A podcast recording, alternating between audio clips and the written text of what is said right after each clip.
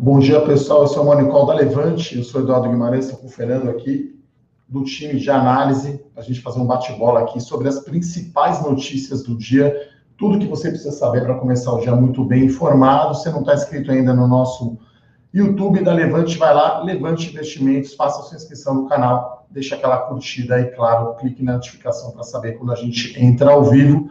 Hoje é sexta-feira, ninguém muda isso, como diria um amigo meu, e dia de menos liquidez e está chovendo, né? Tava precisando dar uma refrescada e a gente vai ter um dia, acho que mais tranquilo, mais perto aqui do 0 a 0, né, Fernando? O Ibovespa aqui, futuro caindo 0,2.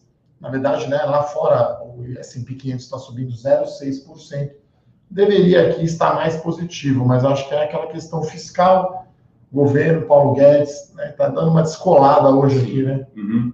É muita, muito primeiramente, 25 semanas mais negativas, né, Guimarães? Então, essa semana a gente teve uma certa tranquilidade, né, mas ainda há muita questão é, que a gente precisava endereçar para a Bolsa poder, para ter um trigger de curto prazo aí para a Bolsa, né? Então, a questão da renda, da renda cidadã ainda pesa, ao meu ver, né, Guimarães? Essa questão de deixar isso para depois das eleições é, municipais, na, na, minha visão, não é legal, né? Parece que o Brasil a cada dois anos para por causa das eleições, né?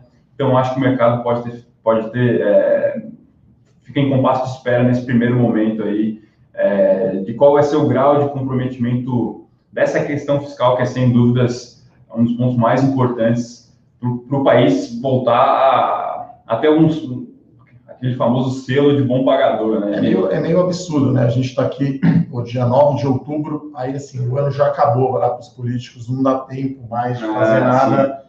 E assim, a eleição, então isso pega muito isso acho que dá uma descolada do Brasil, né? Porque a gente vê o Ibovespa, o Ibovespa futuro caindo e a gente vê o S&P subindo, né? Então, 0,6 tem assim uma, uma, uma, visão positiva sobre Sim. o tal pacote, né? O, secretário do Tesouro, o Steve, Steve McNukin, falando com a Nancy, que é a presidente da, da Câmara lá, para fazer um pacote, né? Republicanos e democratas de auxílio uhum. à economia, né?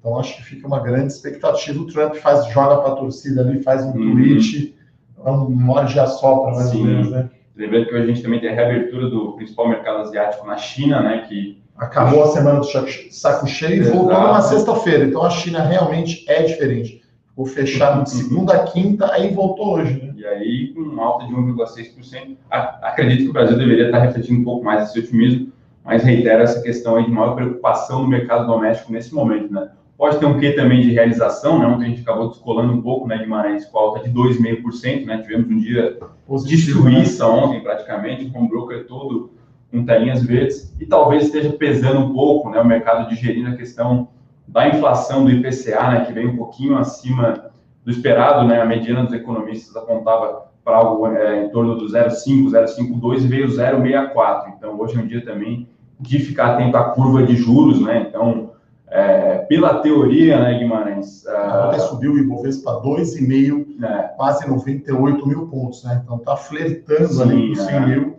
E essa inflação realmente foi um pouco maior que esperado, Sim, né? Sim, é até um fato curioso, né? Muita gente fala, ah, o juro real próximo ao zero e tal. Curiosamente, peguei aqui o retorno da LFT nos últimos 12 meses, Guimarães, está em 3,15 e a, inflação medida pelo IPCA nos últimos 12 meses, 3,14. E é legal que eu estou vendo o gráfico na tela aqui, né? O CDI no mesmo período, é. 3,5. Então, setembro, a LFT, por uma questão técnica, né? O pessoal perguntou bastante o que fazer com a reserva de emergência ou de oportunidade, deu negativo, Sim. mas outubro está positivo, né? Uhum. Tem a pontinha no gráfico ali que caiu, mas se você pegar o curto prazo, deu uma melhorada em outubro. Né? Você fala bastante disso, né, Guimarães? Tem as opções de é, de alguns CDBs de bancos, né, que também não vão ter essa oscilação da LFT, pode ser realmente mais é, uma alternativa. Né? É muito parecido. Você vai investir em Banco do Brasil, Itaú, Santander, uhum. Bradesco, para mim, quase que o risco de crédito quase igual ao do governo. Sim, né? Tem liquidez, não tem, não teve essa curva, e assim, o tesouro eu acho ruim porque é D mais um liquidez mesmo é o D0, é aquela coisa do dinheiro aqui no bolso. Uhum. Uma notinha de 100 no bolso é outra história, né? Sim, então é... chegamos aí num juro real de, de, primeiro mundo, né, Guimarães? Quem diria? É, mas está uma curva muito inclinada, né? A gente, eu falei aqui várias vezes, o juro longo está 8, uhum. 8,5%. O CDI vai 2%, a Selic, e aí você pega um, um futuro DI 2030 8, 8,5. É. Então, acho que isso está pegando.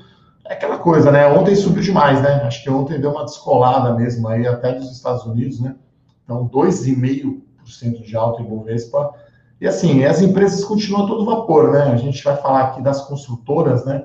Estão bombando, né? A gente tem prévia de MRV, de Even, de direcional, tá vendendo mais pão quente saindo da padaria. Sim, é, o, é o, lembrando, né? A construtora tem uma dinâmica toda particular, né, Guimarães? É diferente Sim. de uma indústria ou de, diferente de uma varejista. Tem um ciclo de negócio bem mais longo e muito sensível à questão da taxa de juros, né, Guimarães? Me parece que... do consumidor também. Exatamente. Me parece agora que essa questão do CDI, até mesmo para o investimento, é, para a questão de investimento financeiro, traz um impacto também para aquele para o consumidor que quer um, investir em imóveis, né?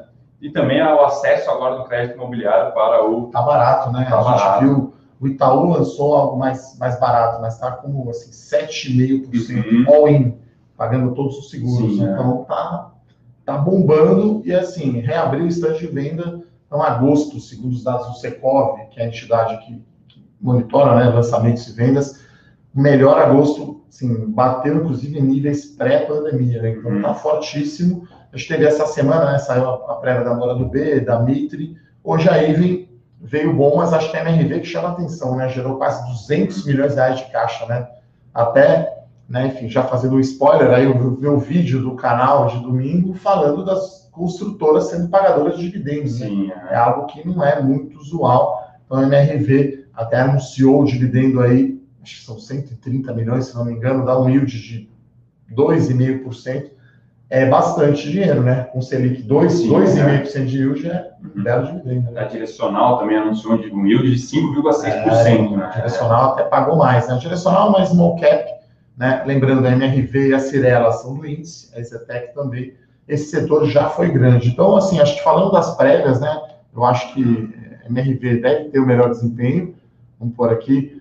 A MRV está aqui ainda no leilão, mas está indicando uma alta de 3,5% a IVEN já está subindo 4%. A IVEN ela é mais voltada média alta renda. MRV, obviamente, programa Minha Casa Minha. Vida, tendo o crédito né, da Caixa, vende uhum. absurdo. E é um reloginho, né? As empresas que são mais voltadas à, baixa renda têm uma geração de caixa mais recorrente, porque o terreno é mais barato. Né? Na média, deve ser o quê? O terreno na média alta renda, 20, 25% do VGV. Na baixa renda, como é mais longe, 10, então, não precisa botar tanto dinheiro, as empresas capitalizaram recentemente. E a gente tem também né, é, é, a direcional, né? Acho que a direcional chama atenção. É, a gente falou aqui do IPO, né, da, da Riva, que acabou não saindo. Então, direcional está subindo 2,30. É um dia, geral, assim, em geral, positivo para o setor de construção civil. Né? Até foi curioso, ontem a Mitre, que soltou, na minha opinião, a melhor prévia de resultado operacional e não andou, né? Mitre realmente, vamos ver aqui quanto que fechou ontem. Eu acho que acabou não andando muito, né? Zero, hein? É bom que a gente faz ao vivo aqui, sempre olhando aqui as cotações. Então, é normal, né? As consultoras soltarem essa prévia Lançamentos e vendas. A Mitre subiu 1,4, que é pouco, né? O Ibovespa subiu 2,5, uma prévia que foi, como a gente fala, porrada, talvez a melhor velocidade de vendas. Isso que, isso que acho que chama a atenção, né, pessoal? A velocidade de vendas você pega tudo que a empresa tem de estoque, mais lançamento. Então você pega a venda e divide pela quantidade total de produtos ofertados. Esse número está sendo muito alto, assim, 50% é um número altíssimo. Então, hoje vamos ter aí de fora a fora. Acho que a MRV chama mais atenção, né? Que gerou muito caixa, né? A MRV está subindo aqui, indicando 4%. A Iven também divulgou uma prévia muito forte, subindo 4,5% direcional. Vamos olhar aqui, 1,20, né? Direcional, acho que talvez foi bom, mas não é tão forte quanto a MRV, quanto o Iven, né, Fernando? E chama bastante atenção, né, Guimarães, esse momento do, da construção civil, né? e como está destoando alguns setores, né? Acho que a gente falou isso ontem no nosso newsletter, né? Se você não assina ainda o nosso e eu com isso matinal, né? Da, do setor automotivo. É um morning call escrito, né? É. Assim, a gente está aqui fazendo um vídeo, o Fernando é do meu time de análise, então estamos aqui dia a dia, então vamos aqui batendo bola aqui na sexta-feira. Então, morning call vai escrito para você antes da abertura do mercado. Exatamente. A gente falou um pouco ontem sobre as empresas da bolsa, a gente sempre tenta contextualizar para as empresas listadas e tal, para os setores que a gente mais olha. E a gente estava tá, tá, tá notando essa disparidade entre setores, né? Então, construção civil é na crista da onda, como você já escreveu, é, né, Guimarães? Como diria né, a galera de Florianópolis, aliás, o Fernando é de Florianópolis, melhor estado da Federação Santa Catarina, fecha paredes. E setor automotivo na outra mão, né? Realmente, é, mas eu acho que até foi bom o número que saiu ontem, Sim, né? Assim, a, a, associação, a Anfávia revisou para cima, é que assim, estava se esperando cair 45% é. no ano, aí melhora, cai 35%. É tipo o seu time, está tomando 4 a 0 agora está tomando 3 ainda continua uhum. bem negativo, né? Com certeza, acho que vai ser um, um ano bastante fraco, né, para essas empresas. Mas é curioso essa, essa, questão, né, como alguns setores vão bem, outros vão mal. E, enfim, é um ano todo ativo, Eu acho né, que saber o setor bom, né, isso a gente é. olha muito aqui, né, o, o top-down, de cima para baixo. Então, poxa, frigorífico, varejo eletrônico, aluguel de veículos, construção civil, assim, eu olho esse setor desde 2007, até aquela história, vamos ficar falando muito antes, né, que é comemorar gol antes, mas é o melhor momento macro da história do setor, com o Selic 2%, com você podendo financiar um imóvel all-in, com seguro, com tudo, 7,5% ou até menos, é muito bom, né? Então tá. E acho que, assim, eu já falei sobre isso também, né, com o domínio de valor, o brasileiro tá gostando ainda mais de imóvel, né? Se você aí que é mais velho, tá assistindo, lembra do confisco do Collor, né? Foi lá e pegou o dinheiro, então nada como investir em tijolo, um apartamento, você tem uhum. renda. Então, o brasileiro acho que tem essa Sim, predileção né? já por imóveis. E aí, as prévias mostraram resultados muito fortes, né? Ontem a Mitre, é, que eu acho que deveria ter andado mais, ela entregou um projeto, né? Lembrando que a contabilidade do setor é meio esquisita, no mínimo, para não usar uma palavra pior. Então, assim, se você entrega um empreendimento, você vende muito, você receita, você dá mais lucro. Então, acho que, e, e, assim, até curioso, né? A gente, esse, esse dividendo que eu comentei, eu vou pegar aqui as datas, e, e até já fazendo spoiler, né? O vídeo de domingo vai ser sobre os dividendos. Então, estou é, pegando aqui quanto foi e qual que são as datas, né? Acho que isso é muito importante. Então, a MRV, por exemplo, 164 milhões de dividendo, que é mais ou menos a geração de caixa, né? Foi 190 milhões ela vai pagar 34 centavos por ação, dá 2,1 de dividendo, ou seja, uma, um dividendo já é mais que a Selic. Ela vai pagar no dia 23 de outubro e a ação vai ficar ex na terça-feira, lembrando que será feriado, né? Então vai ser um fim de semana aí prolongado. Uhum. 12 de outubro, feriado padroeira do, né, do Brasil, Nossa Senhora Aparecida. Então, dá ainda para comprar NRV né, e, e, ganhar esse dividendo. E a direcional, que foi um número maior, né? A direcional pagou é, o mesmo montante, 120 milhões, lembrando que esse retorno de dividendos, ou dividend yield, é o valor pago por ação dividido pelo preço. Então, a direcional pagou 120 milhões, como ela vale menos, né, do que a MRV, a MRV vale 8 bi, a direcional vale 2, dá 5,6, ela vai pagar no dia 21 de outubro, e hoje, né, se você não tem ainda, não é recomendação de compra, né, mas tanto a MRV quanto direcional, hoje dá para comprar e receber esse dividendo gordo aí. Tá certo que não é para comprar e depois sair. Né? A gente tem uma visão, inclusive a carteira de dividendos, eu o Fernando, a gente fica acompanhando ali, calculando né, o retorno de dividendos. Conta um pouquinho, você acha que é, que é bom, né? A gente, o pessoal pergunta muito quanto que deu de retorno de dividendos. Né? Sim, tem ações é. ali que deram mais de 20% é. em dois anos. Né? E até uma questão que não é tão trivial, né, Guimarães? Muita gente acha que preço da, o valor pago em ação sai automaticamente lá do preço da ação, na verdade tem até uma conta de fator ali, né? Não é tão linear assim, mas é uma coisa que a gente fica bastante atento, principalmente para a carteira de dividendos, né? A gente recebe muita dúvida, né, Guimarães? Inclusive essa semana recebemos uns três ou quatro e-mails perguntando se a gente tem é, meta de dividendos por ação, né? Ah, claro que isso é, a gente é levado tem, em né? conta, né? Mas... É, é uma projeção, na verdade, né? Sim, é para fazer essa conta, né, você tem que ter uma projeção de lucro, que a gente tem, uhum. aí assumir quantos por cento a empresa vai pagar, por exemplo, a Cirela levantou dinheiro com esses IPOs, né? Uhum. levantou uns 700 milhões, mas ela teve que gastar, né, investiu na Lavi, então ela levantou aí líquido uns 500 milhões, aí vamos assumir que, sei lá, 70% ela vai pagar e 30% ela vai deixar no caixa, então aí é uns 300 milhões, 150 uhum. isso dá um dividendo alto, né? Sim, então, é, é curioso, olha, esse setor desde 2007, você não imaginaria esse setor sendo, primeiro, uma referência de governança corporativa uhum. E pagando dividendo, né? Uhum. Que é um ciclo longo, então não é natural, né? Setor elétrico é muito fácil você pagar concessões, né? É. Muito maior previsibilidade, muito mais fácil você estimar e prever qual vai ser o retorno de dividendos de determinado ano, né? Então, é... Então, é, é, é legal, assim, fazendo spoiler, então, o vídeo de domingo vai ser sobre dividendos, né? A gente postou sobre isso, eu postei, então, direcional, um yield gordo, né? Como a gente fala, mais de 5%. Então, vai ficar ex na terça-feira, né? Já que é feriado segunda, então hoje dá tempo ainda de comprar e ganhar esses 5%. Sim, é. O operacional da direcional foi bom, mas a ação aqui está tá tranquila, né? Está subindo 1,5%. Acho que o mercado gostou mais de IVE e de MRV, né? Está subindo 5%. E temos o preço aí do Matheus, fala um pouquinho aí. IPO, né? Bombou, né? Sim, é, lembrando que a gente vai ter nas próximas semanas mais três aí em Guimarães. Trackingfield. Enjoei e Wine, né? O e-commerce de vinhos aí. A gente tem falado bastante sobre IPOs aqui na né, Guimarães, lembrando que era para ser um ano mais recheado de ofertas, né? Então a gente está lá ainda com 40 é, prospectos preliminares registrados lá no portal da CVM. Algumas já ficaram pelo caminho, a nossa estimativa é que mais algumas não saiam, né, Guimarães? É, Mas, o investidor está sendo seletivo, né? Sim, é. a gente também, o pessoal perguntou muito, pô, vocês não vão fazer relatório de IPO? Então a gente fez o da Pets, né? A gente fez o Dimitri, fez Pague Menos. Melnick. Melnick. E esse da, do Grupo Matheus a gente acha no varejo aí. Tem sim, coisa mais interessante. Sim, né? tem a questão. A gente sempre tem, é, é, é criterioso, né, Guimarães? A gente acha que o, o modelo de negócio tem que apresentar alguma novidade ou um desconto, ou algo muito acima das empresas já listadas em bolsa. Né? No caso do Grupo Matheus, a gente não viu muitas vantagens em cima de ações. Tem a questão como... fiscal, né? Eles têm uma é, isenção. É, então, assim, é.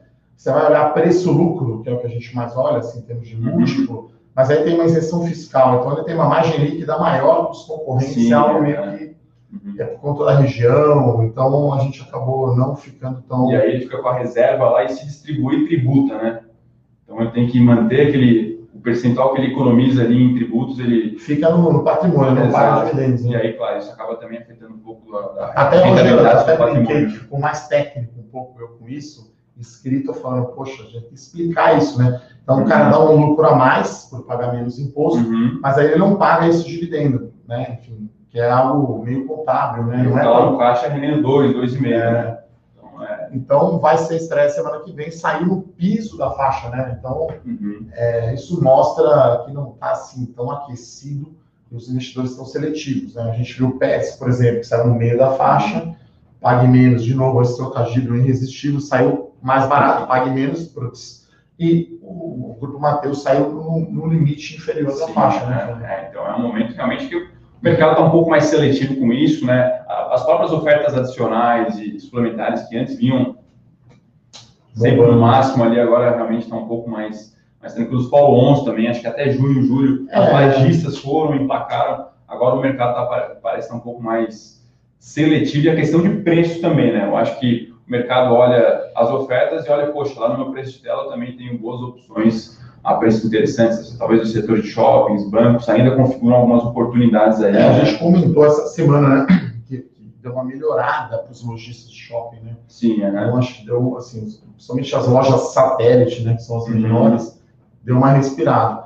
Então, hoje, né, vamos aqui dar uma olhada nas perguntas. Antes de ir para as perguntas, né, o pessoal me perguntou muito, acho, sobre Santos Brasil. Né? Acho que quase todos os dias eu falei aqui no call, então tem vídeo novo no meu canal do YouTube sobre Santos Brasil. A gente preparou aí um relatório, né? Santos Brasil é uma ação da carteira Small Caps, a, a recomendação aberta. Então, imperdível aí o vídeo, né? Você que me perguntou aí quase todo dia nas últimas semanas aí sobre Santos Brasil, o link está aqui na descrição do vídeo. A gente, né, continua otimista com o Santos Brasil. É claro que, né, pós-pandemia, né, ficou mais difícil a situação, né, com menos importação. A gente fez a conta, até olhando para a Petrobras, né? Uhum. O dólar médio de terceiro trimestre de 2020 ficou 35% acima do ano passado. Então, o ano passado era R$ reais, agora está 5,50, 5,40. Uhum. Então, o dólar mais alto pega muito na importação. Se é bom para Vale, JBS, Petrobras, as exportadoras, Suzano, é, para uh, fica complicado para Santos Brasil, porque aí diminui a importação, onde ela ganha dinheiro. Então, um vídeo imperdível. Vamos dar uma olhada então aqui, Fernando, como sempre, nas perguntas, o pessoal. É... Tem uma notícia, uma pergunta boa aqui da Vanessa, né? Ela pergunta o que muda na prática para Santos Brasil, a notícia que ela entrou no ESG, que quer dizer ambiente social governança. Então, assim, tudo mais constante é bom uma empresa estar nesse índice de SG, quer dizer que ela tem práticas sustentáveis de ambiente, sociais e governança corporativa. Então, você compara uma empresa que não é do SG, uma que é, se fossem as empresas iguais, essa empresa seria precificada melhor. Então, assim, não acho que vai, né? Vamos até olhar quanto está subindo aqui o papel, não acho que vai bombar, né? Está subindo 2%, vai, está mais ou menos em linha, até subindo mais que o índice, né? O índice à vista aqui está caindo 0,4%, Santos Brasil subindo 1,70%. Então, é uma notícia boa, assim, para o longo prazo, né, Fernando? Não é algo Sim, que... Né? Mas, assim, é, mostra que, poxa, a empresa é líder, tem com o Santos, no Porto de Santos, que é o maior porto da América Latina. Então, ela está eleita no SG, é uma bela notícia, né? Quer dizer, Sim, uhum. aí que eu falo, né? Mais um call para, né? Assim, é, é, a cereja do bolo, perdão, trocadilho de novo, é um vento a favor para Santos Brasil, Sim, né? Uhum. Vamos dar mais uma olhada aqui nas perguntas, então.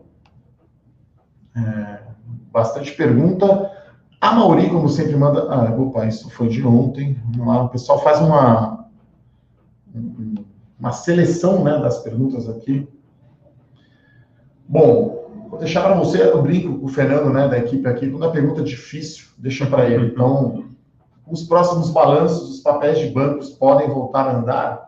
Acredito que sim, né, Guimarães? Até ontem é, aproveitando outras perguntas aqui, o que fizeram os bancos andar ontem, ao meu ver, foram duas questões. Né? Primeiro, algo até um pouco mais técnico, né? as ações vinham apanhando há umas duas ou três semanas, e também teve alguns relatórios aí de é, instituições, a gente corrobora com essa visão, de que no terceiro TRI já pode ter alguma melhora aí em questão de menos provisões, né? Lembrando que a provisão é uma coisa é. que reduz lucro e, consequentemente, reduz ali o retorno sobre o patrimônio que é talvez uma da, a métrica mais acompanhada ali pelo mercado para precificar as ações do setor. Então, muito provavelmente a gente vai ter um resultado na margem melhor do que o do segundo TRI. Comparativamente, né? né? não vai ter tanta produção. Exatamente. Será um lucro, um retorno do seu patrimônio melhor. Só para lembrar, essa vez todo dia, Itaú ontem subiu 6%. É, é, ontem, então, foi um dia bem atípico, né? até em termos de volatilidade das ações subindo mais que 5%. As cinco maiores altas do índice, ontem, três eram do setor de bancos, né? Santander, Bradesco e Itaú. E se a gente corrobora com essa visão de que o terceiro TRI vai vir melhor, tá, Thiago? É, e aí assim, vamos lembrar, né? Estou pegando aqui a performance no ano, mesmo com a alta de ontem, a gente está falando ainda de 30% de queda no ano, né? É muito, né, Fernando? Então, Sim, é. É um desempenho muito negativo, né? É como a gente fala, o papel que ficou para trás, né? papéis que é. ficaram para trás, né? Estou pegando aqui, vamos pegar Itaú e Itaúsa, né? Que eu gosto muito de Itaúsa, está na nossa carteira uhum. de dividendos. Itaú cai até ontem com a alta de 6%, 31, é, 33% e a Itaúsa 31%. É. Então, assim, está puxando demais a, Sim, o é. índice para baixo, né? E o pessoal faz conta, Guimarães, da diferença ali entre o, o desempenho do Ibovespa e do, dos bancos. Parece que é o, é o, é o a série histórica é, o, é a maior disparidade dos últimos, sei lá, 15, 20 anos, né? Então, é um comportamento bem atípico. Claro que tem um pouco de, de profissão autorrealizável, né? O Ibovespa é composto em boa parte ali por bancos, né? 17% do índice é bancos, mas a grande verdade é que se os bancos não tivessem no momento tão mal, muito possivelmente o Ibovespa já estivesse tranquilamente acima dos 105 mil pontos. É, é um setor que a gente gosta, né? Eu acho que não é para ficar overweight, né? Ou é. seja, né, o índice pesa quase 20% bancos não é para ficar overweight, mas porra, o Banco do Brasil e Itaú é muito barato. Sim, né? é, lembra que a gente tem recomendação de compra para as duas ações. As duas né? recomendações abertas, né? Uma da carteira as melhores ações, a outra dividendos. Então, tem uma pergunta aqui da Luciana, né? A Iven paga dividendos? Ela não está pagando tanto, né? Até eu falo, vou falar isso no meu canal hoje.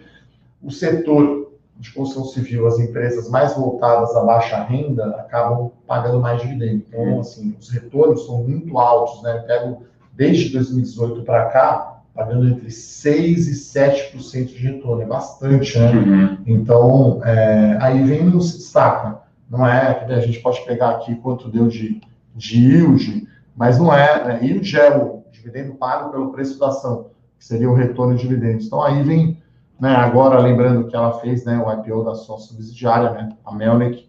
Então, não é uma empresa que você fala, não, é um call de dividendos. Então, estou pegando aqui, por exemplo, 2016 ela pagou 17, 18, 19 não pagou nada, e esse ano está dando 2%, que já é a Selic. Uhum. Então, Sim. Mas não é um call de dividendos. Acho que a MRV direcional, a própria Cirela, porque a Cirela, né, eu já falei aqui algumas vezes, ela levantou dinheiro com o IPO da Curi e da Planiplan. Fez uma oferta secundária, dinheiro no caixa. Então, o CFO ali vai ser conservador, não vai pagar esse ano, mas na hora que fechar o ano, vê ali que o mercado está bombando, porque você olha agosto, as vendas do mês de agosto em São Paulo foram melhores que antes da pandemia, antes da quarentena. Então está realmente muito positivo. É... Aí, como Fernando é de Florianópolis, está perguntando aqui da Engie Brasil, né? Que é de Florianópolis, visitei lá. O Gabriel aqui fala que está caindo 10% no mês. Se existe algum motivo. Eu costumo brincar que quando cai, tem mais vendedor que comprador. Uhum. No fundamento, eu acho que não tem nenhuma, nenhuma razão para a gente estar tá caindo é, tanto. Né? Primeiro, a gente fez um estudo bem legal lá no relatório de, de dividendos, né, Guimarães? Parece que o investimento em valor está um pouco fora de moda, né? Então, isso tem afetado um pouco esse ano.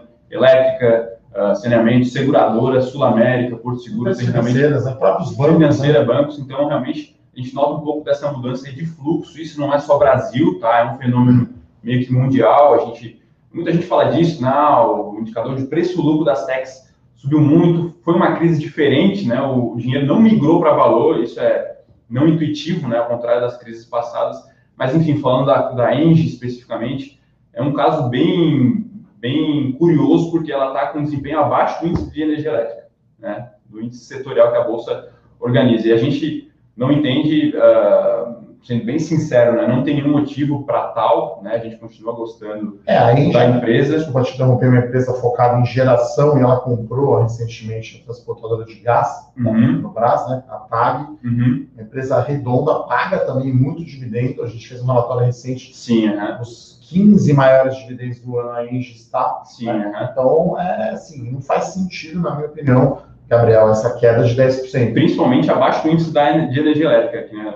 o nosso entendimento aí já é top picking, né? Ou seja, tá lá, na, como se gosta de falar, lá no pelotão de cima, né? Classificação para Libertadores lá. Começa, né? Tá localizado em Florianópolis, então já começa uhum. bem na frente, né? E falando um pouco do caso, é, a gente tá mudando um pouco do seu, do seu core, né? Do seu negócio. Não é, é, é a maior geradora privada de energia, mas está realmente expandindo, né, diversificando um pouco suas fontes de receita, né, indo para a parte de transmissão, participando de leitos de leilão de transmissão, o gás lá com a TAG, enfim, é um caso que a gente gosta bastante. Não, não entende muito bem essa queda, assim como frigorífico, né, Guimarães? Fala um é, teve ontem, né, né a, a, a, mudança, né, a melhora do rating da Minerva, né, o pessoal pergunta muito, Marfrig, JBS, Minerva, assim, continua um dólar alto, continua os caras exportando 80%, Sim, é. continua muito exposto, no caso de, de JBS, Marfrig, a Estados Unidos, está bombando. Então, é, como disse né, no nosso podcast lá, o, o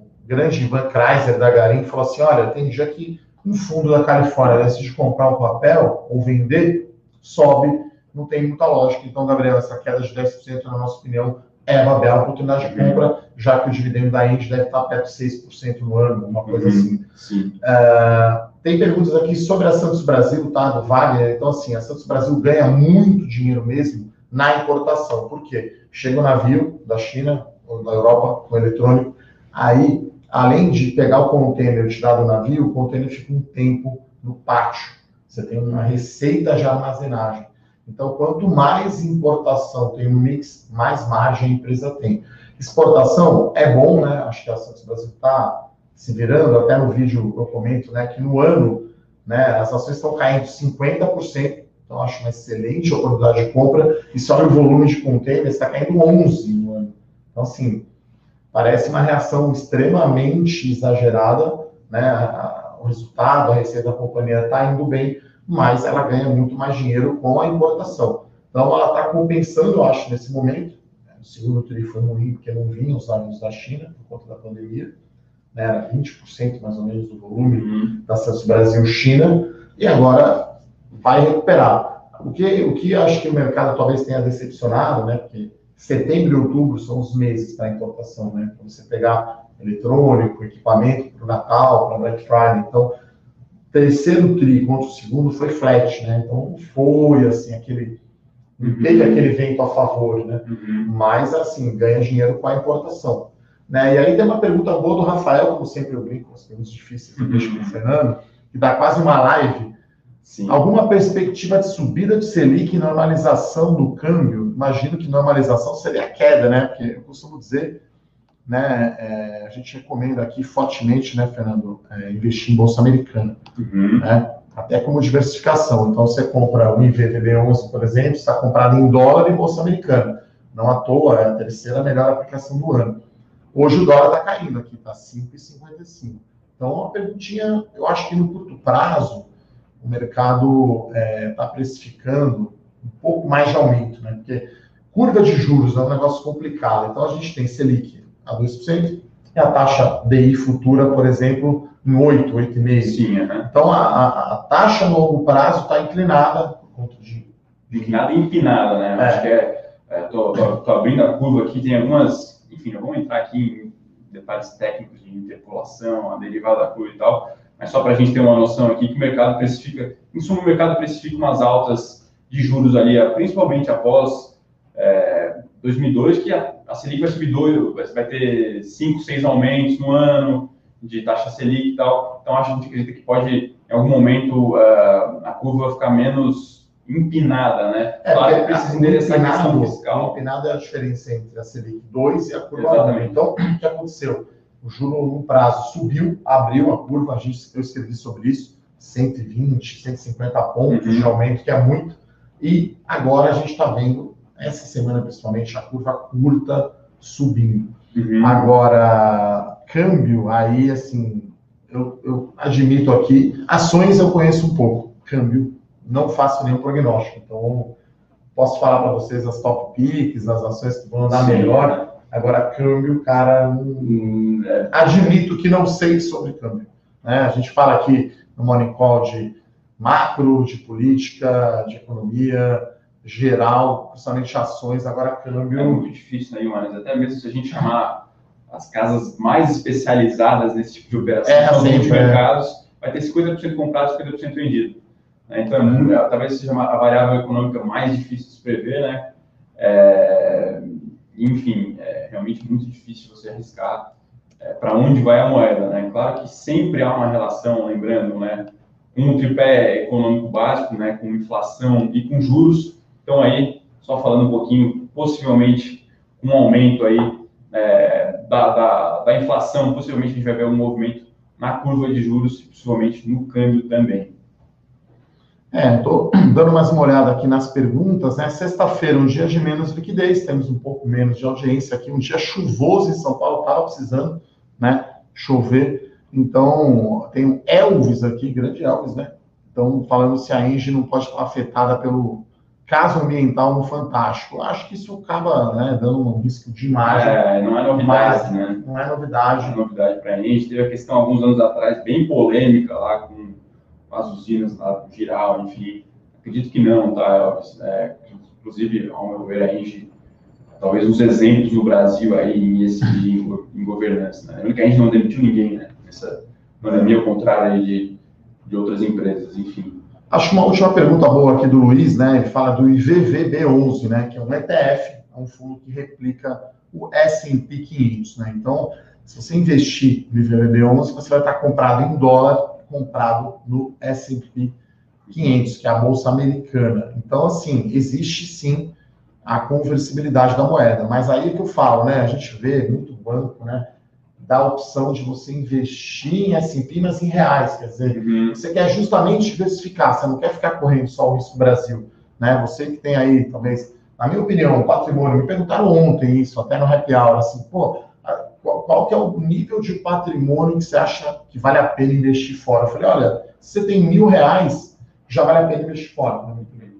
Porque hoje é tão fácil abrir conta fora, sim, investir em empresa americana, que assim, bolsa de valores é Estados Unidos, né? É uhum. o berço do capitalismo. Né? E assim, acho que o investidor pessoa física tem que pensar o seu, seu patrimônio também em moeda forte, né, Guimarães? Então ele ah, tem que acompanhar. Setembro, acho que ficou claro, né? Setembro caiu tudo. E aí, dólar subiu 3%. Sim, é.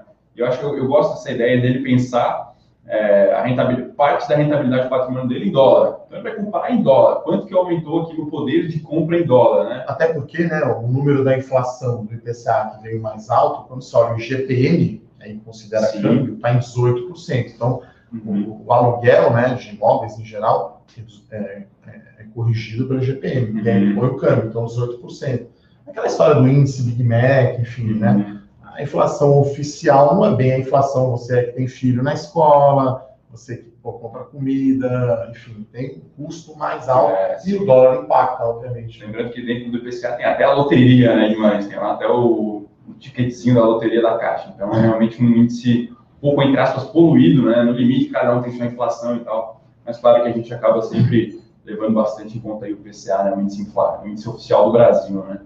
É, o Luiz fala aqui de novo, o Luiz Ricardo, falando, poxa, é, investe em BDR, o país virou uma Argentina. Olha, a gente é mais otimista um pouco com o Brasil, acho que estamos longe né, de ser. Argentina. Agora, hoje é tão fácil abrir uma conta e investir fora, né? Então agora ninguém está viajando, até o meu visto americano venceu, enfim, né? Você não está viajando para o exterior. Mas, poxa, é tão fácil abrir uma conta fora, o cartão de crédito, então é, eu acho que isso é uma diversificação Uhum. Acho que esse é o último almoço de graça, né? Uhum. Tipo, diversificar. Você diversificar a sua carteira de investimentos é um almoço de graça. Então, na minha opinião, investir fora é muito bom. Agora, claro, né?